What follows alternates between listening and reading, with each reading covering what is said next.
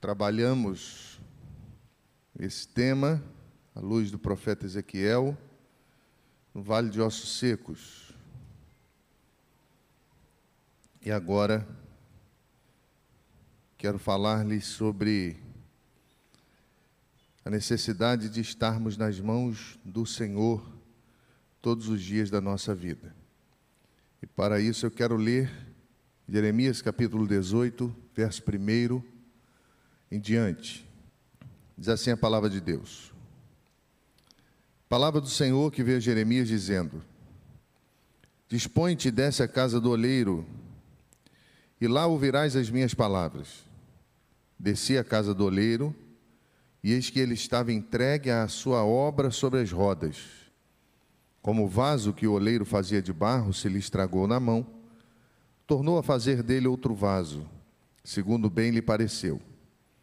Então veio a minha palavra do Senhor: Não poderei eu fazer de vós como fez este olheiro, ó casa de Israel?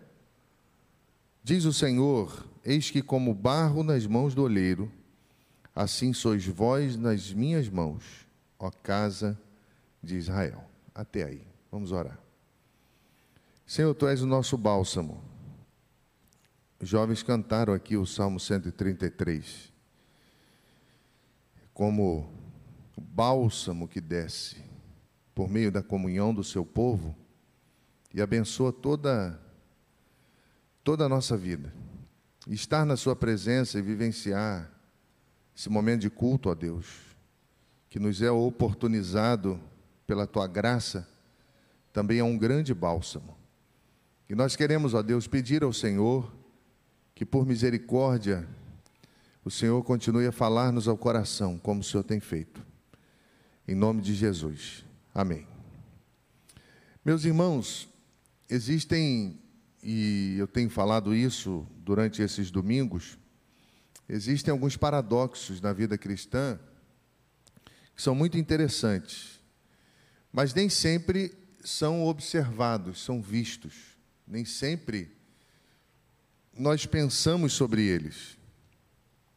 A nossa entrega a nossa aparente entrega ao Senhor é uma expressão ou um sentimento que as pessoas veem advindas das escolhas que nós fazemos todos os dias da nossa vida.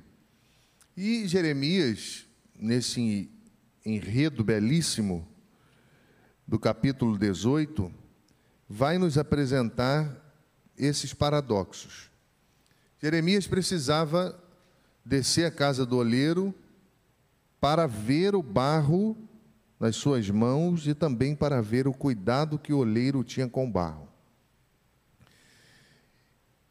E esse é o desejo de todos nós, sermos vistos, sermos cuidados, sermos moldados. De alguma forma, meus irmãos, ajudados nos momentos de rachadura, nos momentos de tristeza, nos momentos de adversidade, nos momentos de calamidade, nos momentos cruéis que a vida apresenta ao ser humano.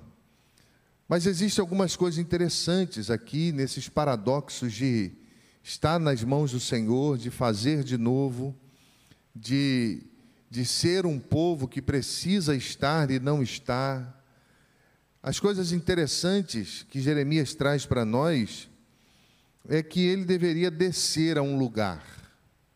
Às vezes, nós não vamos ver o barro na mão do oleiro se ficarmos no mesmo lugar. É preciso que haja uma mudança de direção. É preciso que haja uma mudança de compreensão do lugar em que se está.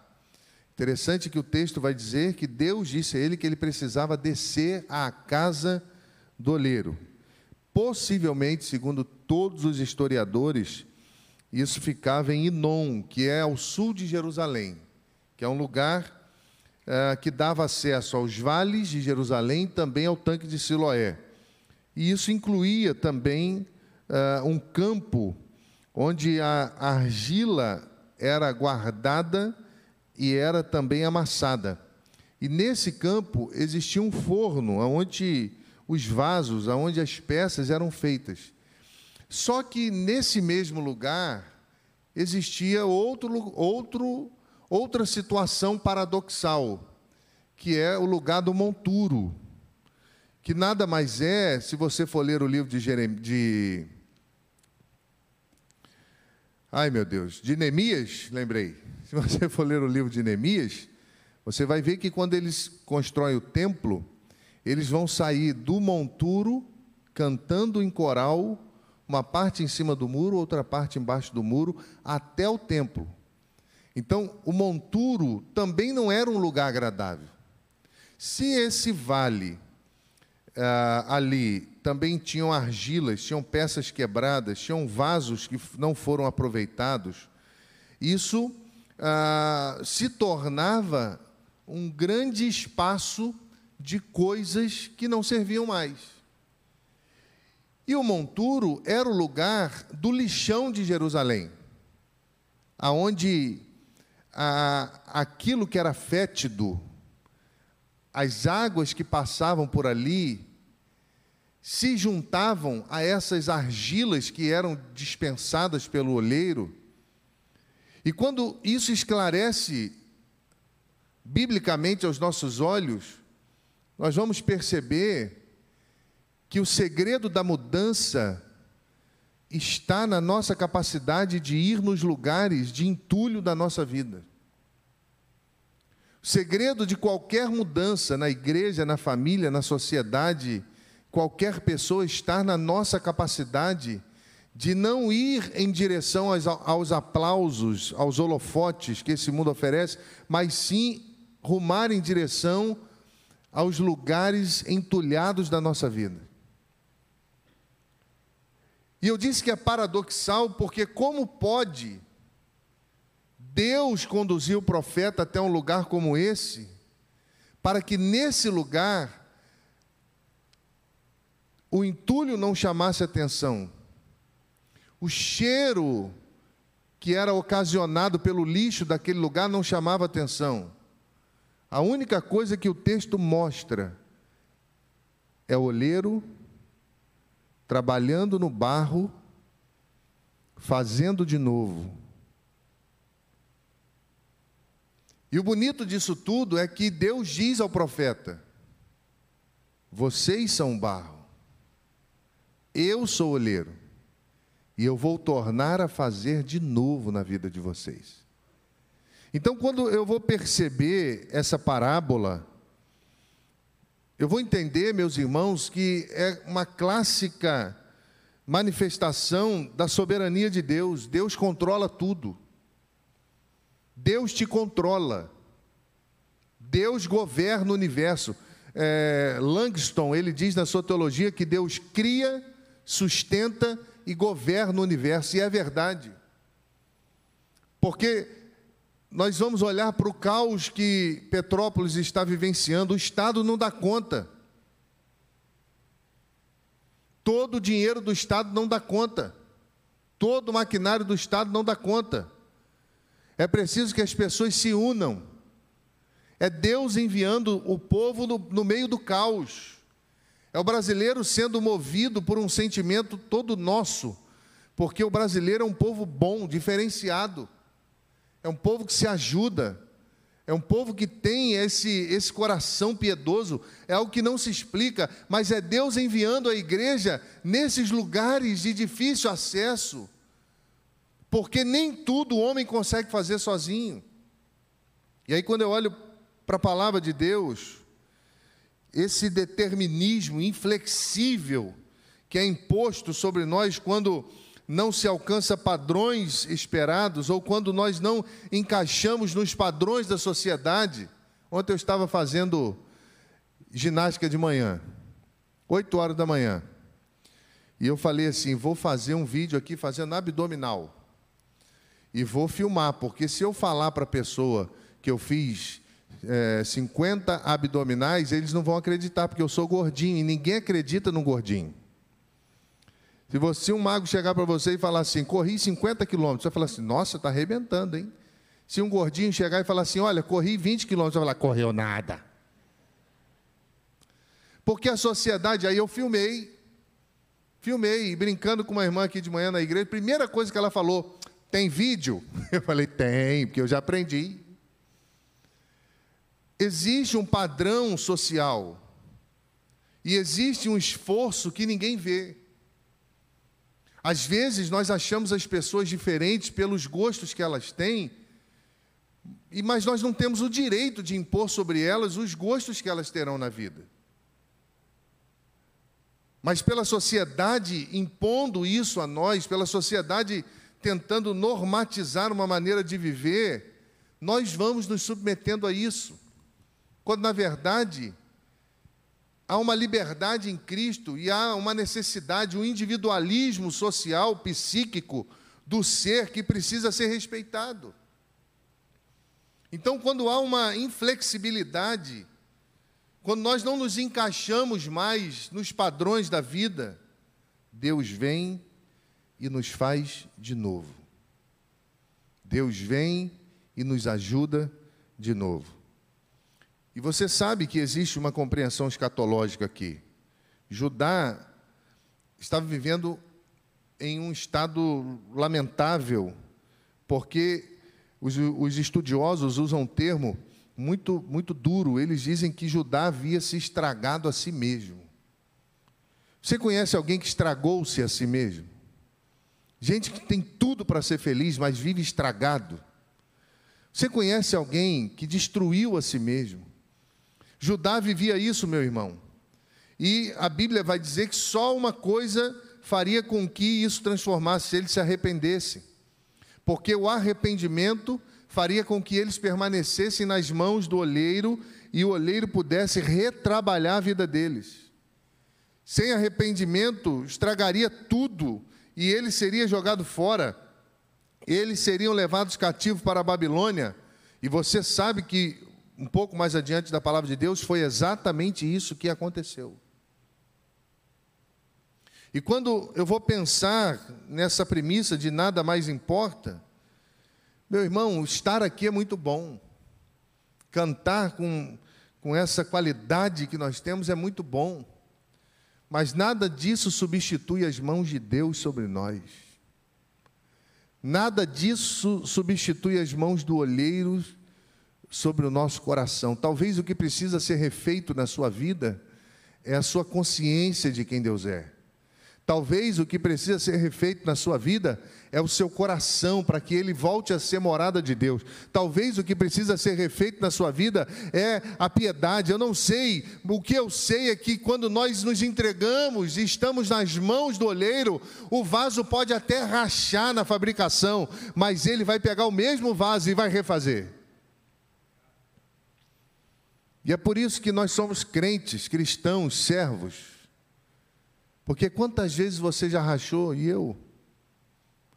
Quantas vezes o vaso quebrou, seja numa discussão familiar, seja numa decisão equivocada na vida, seja por escolhas feitas na vida que nós nos arrependemos é, amargamente de ter feito, seja qualquer situação, e o que nós percebemos, meu irmão, é que Deus sempre esteve ali, trabalhando na argila.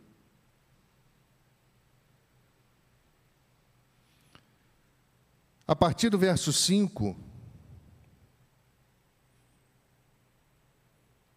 Deus passa a ser o oleiro divino de Judá, e Judá passa a ser o barro. Deus começa a falar com o profeta que o barro, que o vaso quebrou na mão do oleiro. A palavra mão no hebraico aqui, yadá, yadar, é uma palavra que significa uma mão aberta, é uma ideia de uma mão que está abençoando. Como metáfora, significa força, poder, meios para con con conquistar, para conseguir alguma coisa, direção.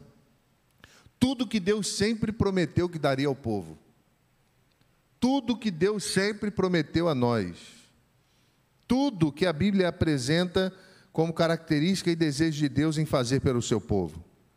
Por isso, 1 Pedro, capítulo 5, versículo 6, diz assim: Humilhai-vos, portanto, debaixo da potente mão de Deus, para que a seu tempo ele vos exalte. Mão, olha a ideia de mão de novo. O vaso estava na mão, é uma mão que governa. Nabucodonosor viu uma mão escrevendo na parede. Foste pesado na balança, então é o governo de Deus. Só que aqui a mão não está fechada como juízo, aqui a mão está aberta, como alguém que, não obstante as nossas escolhas, ainda deseja nos abençoar, como alguém que não, não é aquele Deus cruel que falavam para nós quando éramos crianças: Ó, oh, Deus vai te castigar. Como um jovem, uma vez empolgado, falou assim: Meu irmão, se você não se arrepender, Deus, Deus castiga. Mas esse Deus que castiga não é o Deus do Evangelho. Quem se auto-estraga é o homem. O Deus do Evangelho é um Deus que cura, que restaura, que coloca no caminho, que dá força, que renova. Esse é o nosso Deus. E você percebe que, tanto na prerrogativa do profeta Jeremias, agora em Pedro, a humilhação também está ligada às mãos de Deus. E essa potente mão significa poderosa, forte. Isaías capítulo 59, versículo 1: Eis que a mão do Senhor não está encolhida, encolhida para que não possa salvar, nem o seu ouvido agravado para que não possa ouvir.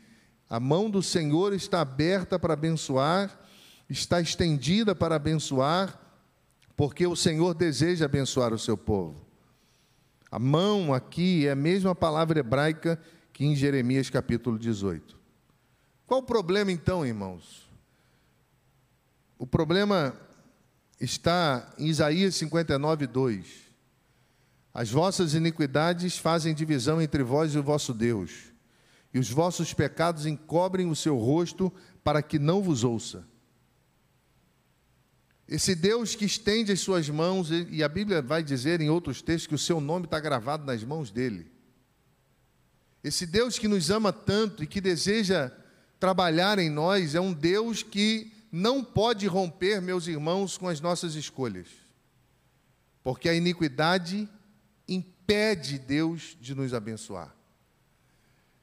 Mas o que é iniquidade? Mateus 24, 12 vai também dizer: por aumentar a iniquidade, o amor de muitos esfriará. Iniquidade aí, na raiz grega, significa rebeldia. Por aumentar a rebeldia, e olha como isso tomou proporções terríveis na humanidade. Iniquidade é uma palavra, meu irmão, grega, define bem anomia, sem lei, violação da lei, ilegalidade, transgressão, impiedade. Quando você está violando alguma coisa, você está pr praticando iniquidade. Quando você viola os desígnios de Deus, você está praticando iniquidade. E a iniquidade impede o Senhor de te abençoar porque ela faz divisão e Deus não consegue nem te ouvir. Sabe, meus irmãos, 1 João capítulo 3, versículo 4, diz assim: qualquer que comete pecado também comete iniquidade, porque o pecado é iniquidade. Mateus capítulo 7, versículo 23. Então lhes direi explicitamente: nunca vos conheci, apartai-vos de mim vós que praticais a iniquidade, vós que negam a lei. Lembra de Noé? E aí, olha como a Bíblia é maravilhosa, como que tudo se encaixa. Lembra que a iniquidade nos tempos de Noé estava tão terrível que Deus veio e o povo nem percebeu. Eles negavam a lei, eles negaram os avisos, eles zombaram. Eles viviam como se o mundo nunca fosse acabar, como se o mundo fosse aquilo ali, cegos pela corrupção do próprio coração. Então a gente pode definir que iniquidade é a soma das maldades que vão torcendo a caminhada do homem. É aquilo que nós nos acostumamos a fazer. É aquilo que faz com que nós venhamos a considerar como verdade, mesmo não sendo. É aquilo que nos faz acostumar com, mod, com modus operandi. Tem gente que se acostumou a mentir, é mentiroso quanto mais, não sabe fazer nada sem mentir. Tem gente que se acostumou a contar meias verdades. Tem gente que se acostumou a outras coisas. Isso é uma iniquidade, isso foi tomando corpo, foi um monstro que você criou e agora você alimenta todo dia. Há um acontecimento depois que 11 de setembro teve aquele atentado com as Torres Gêmeas nos Estados Unidos. E aí foram perguntar à filha de, Billy Graham onde Deus estava naquele dia quando as torres foram derrubadas? E ela respondeu: Deus está no mesmo lugar que ele sempre esteve. Nós é que estávamos no, no lugar e permanecemos estando no lugar que não deveríamos estar. Deus sempre está ao lado do seu povo. E eu fiquei lembrando, e o Espírito Santo de Deus trouxe a minha memória, o sermão de 8 de julho de 1741, pregado por Jonathan Edwards, Pecadores nas mãos de um Deus irado. Se você não leu esse sermão, leia, na internet você encontra.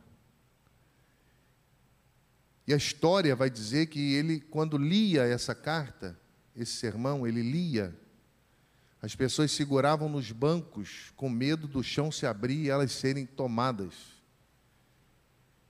Ele nem conseguiu terminar esse sermão, porque ele falou da ira de Deus por causa da iniquidade.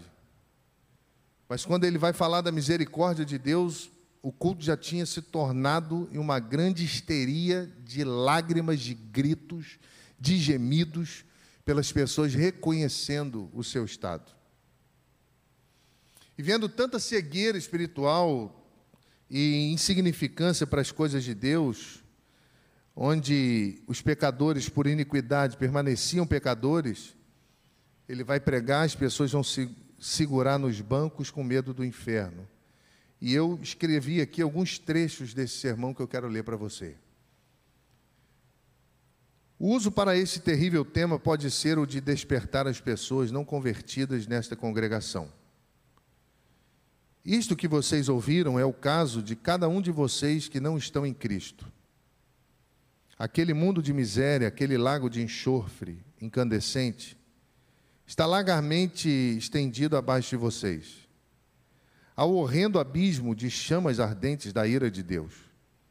A enorme boca do inferno, escancaradamente aberta, e você não tem nada para se manter acima deles, nem nada que para se segurar possa. Não há nada entre você e o inferno além do ar. É somente o poder e a mera vontade de Deus que te mantém acima disso. A sua fraqueza faz como se você fosse pesado como chumbo, e dirigindo-se abaixo com grande peso e pressão em direção ao inferno, e se Deus permitir que vá, você imediatamente vai afundar e profundamente descerá e mergulhará no abismo sem fim.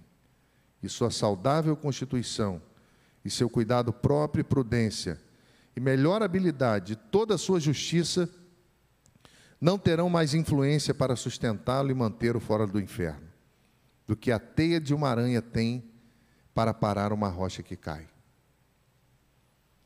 E esse sermão também vai revelar, meu irmão, o oleiro, ao mesmo tempo que fala da justiça de Deus, do juízo de Deus, fala da misericórdia de Deus em resgatar, em fazer de novo, e de uma forma meio que como um grito último da vida, fazer com que as pessoas entendam o risco que é viver a eternidade toda sem Cristo.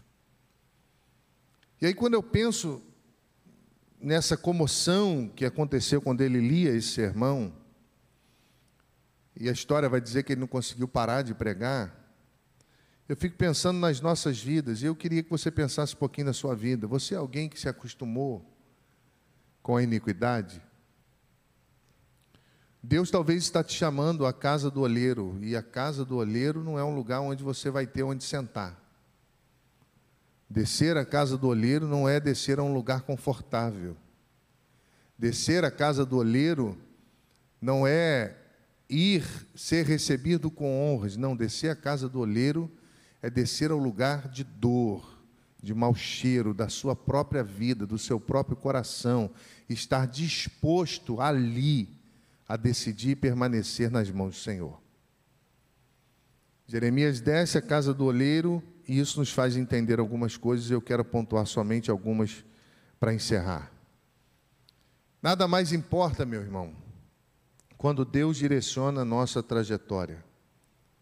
Verso 1 e 2: Deus chama o profeta e disse: Desce à casa do oleiro, e lá você vai ouvir as minhas palavras. A maior dificuldade da humanidade, do ser humano, dos filhos, dos pais, de todos nós, está em definir bem, em fazer os ajustes corretos da nossa consciência, nessa premissa de ser direcionados pelo Senhor e saber que, mesmo que estejamos num lugar não tão cheiroso assim, no lugar onde existem entulhos, num lugar onde seria o último lugar que nós escolheríamos estar, estar ali se torna o melhor lugar, porque foi Deus que mandou.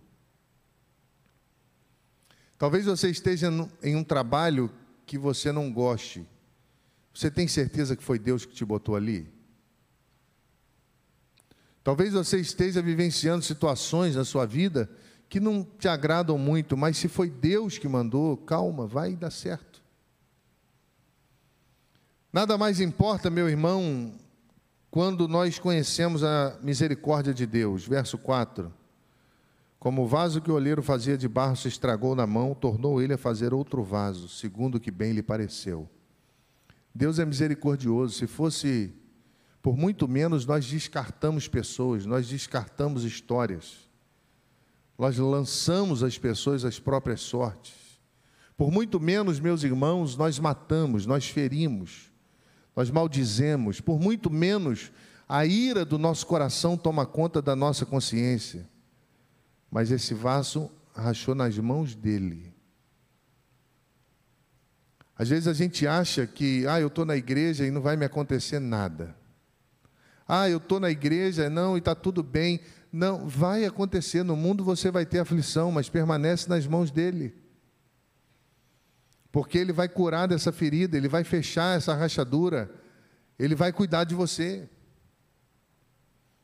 Nada mais importa, meu irmão, quando reconhecemos que Ele já está trabalhando e tratando com misericórdia conosco há muito tempo sem nós percebermos. Verso 6. Não poderia eu fazer de vós como fez este oleiro? Diz o Senhor. Este como barro nas mãos do oleiro, assim sois vós nas minhas mãos, ó casa de Israel. Se você conhece a história de Deus com Israel, com o povo hebreu, com o povo judeu, você vai conhecer um Deus benevolente e misericordioso. Deus já estava fazendo isso com eles ó, há muito tempo. E Deus faz conosco também há muito tempo. Então, quando nós reconhecemos esse enredo, quando nós reconhecemos que estamos nas mãos de Deus, nós passamos a ver as coisas como elas verdadeiramente são. Nós passamos a ver a Deus como Ele verdadeiramente é. E, sobretudo, passamos a entender o seu propósito, o seu amor, que são muito maiores do que aqueles que nós achamos que conhecemos. Sabe, querido, Isaías 49, verso 16, é o texto que diz que o nosso nome está gravado nas mãos dele. E quando eu percebo isso, e vou entender o desejo que Deus tem de nos abençoar, quando eu olho para Jeremias capítulo 18, o barro, vaso, o olheiro, as rodas, eu vou perceber, irmão, que nas mãos de Deus tudo se explica. Nas mãos de Deus não há dúvida. Nas mãos de Deus nós não ficamos perdidos. É nas mãos de Deus, é no cuidado dEle, é no agir dEle, que as coisas vão tomando forma ao nosso coração. É quando estamos nas mãos de Deus que, que nós reconhecemos o seu amor, o seu tão grande amor.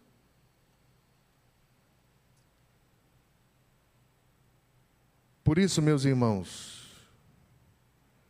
nas mãos de Deus, decisões assertivas são tomadas. Porque os entulhos não mais roubam a nossa visão. Nós nos preocupamos nem mais com o mau cheiro, porque a única coisa que nós vemos ali, naquele vale, é o Senhor cuidando do vaso. Um lugar paradoxal de entulhos, de, de lixo, de esclarecimentos, de direcionamentos. E mesmo diante disso tudo, um lugar de encontros. Quando Jeremias encontra consigo mesmo, reencontra a história de Deus com seu povo e consegue perceber que Deus não desistiu de nós. Talvez você chegou aqui nessa noite, ou você está pelas redes sociais, ou alguma coisa te fez chegar a esse culto e cultuar conosco. E parece que Deus esqueceu de você, desistiu de você, parece que as coisas não vão mais voltar à sua normalidade. E aí Deus aparece em um culto como esse e diz a você: desce à casa do olheiro, porque lá eu vou falar com você e você vai ouvir as minhas palavras. Eu quero concluir dizendo a você que existem na vida da gente muitas oportunidades para tomarmos decisões, sejam elas quais forem, para obedecermos ou para desobedecermos? Para acostumarmos com as iniquidades da vida e os pecados de estimação, ou para olharmos o trabalho do oleiro e desejarmos ser aquele barro naquelas mãos, com aquele toque, com aquela graça e com aquela misericórdia. Eu não sei como é que está a sua vida, meu irmão. Eu não sei isso, obrigado, Gênio. Não sei como está a sua vida, eu não sei como é que está o seu coração, não sei se de alguma forma Deus está te chamando de volta para Ele. O que eu sei é que é nas mãos de Deus que a nossa consciência se esclarece nas mãos de Deus que o propósito da nossa vida volta a ter sentido. É nas mãos de Deus, quando Ele permanece sendo o olheiro. E quando nós somos aquele barro, e Ele nos lava com a água do Espírito, Ele nos cuida como alguém que zela pela obra que está realizando. É nas mãos de Deus que a família é transformada. É nas mãos de Deus que a cura acontece. É nas mãos de Deus. Então, mesmo que você tenha tudo para ir para longe, não faça isso. Mesmo que você tenha tudo para escolher assumir o controle da sua vida. Não cometa essa loucura. Quem sabe não é tempo de você retornar. Quem sabe você se considera um desse vaso que quebrou e foi jogado de lado. Quem sabe durante tanto tempo você está ali, é um, é, um, é um vaso. Alguém trabalhou em você, mas você rachou, mas você não quis mais o cuidado do olheiro, você não quis mais o amor do olheiro, você não quis mais a misericórdia do olheiro e você preferiu ficar lançado à beira do caminho do que voltar para as mãos dele. Quem sabe nessa noite não é noite de você retornar e dizer: Senhor, eu quero as tuas mãos me moldando, me ajudando, me transformando. Queria orar com você e queria te convidar a fechar os seus olhos. Alguém nessa noite que deseja entregar a sua vida nas mãos do olheiro, levante ela bem alto, levante a sua mão bem alto, segura na mão do Senhor que eu quero orar por você.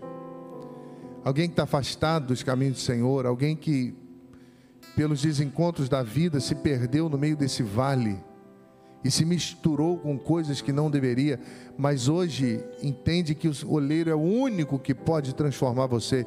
Você quer retornar à comunhão com o Senhor? A igreja está orando por você. Eu queria te convidar a levantar uma de suas mãos onde você estiver, para que eu possa ver você e abençoar você para que eu possa orar pela sua vida. Alguém nessa noite que deseja entregar as suas mãos, a sua vida aos cuidados do Senhor aqui embaixo, lá na galeria. Deus nos abençoe. Deus abençoe a sua vida, a sua casa. Deus abençoe o seu coração. Que Deus te ajude, te oportunize. Você que está em casa também. Que Deus possa alcançar o seu coração. E que você compreenda que estar nas mãos do Senhor é melhor alguém que ainda não publicamente disse que recebeu o Senhor no seu coração e deseja fazê-lo, eu quero entregar minha vida a Jesus. Eu quero orar por você. Levante uma de suas mãos, porque eu quero abençoar a sua vida. Que Deus nos abençoe, que Deus abençoe você que está em casa também, em nome de Jesus.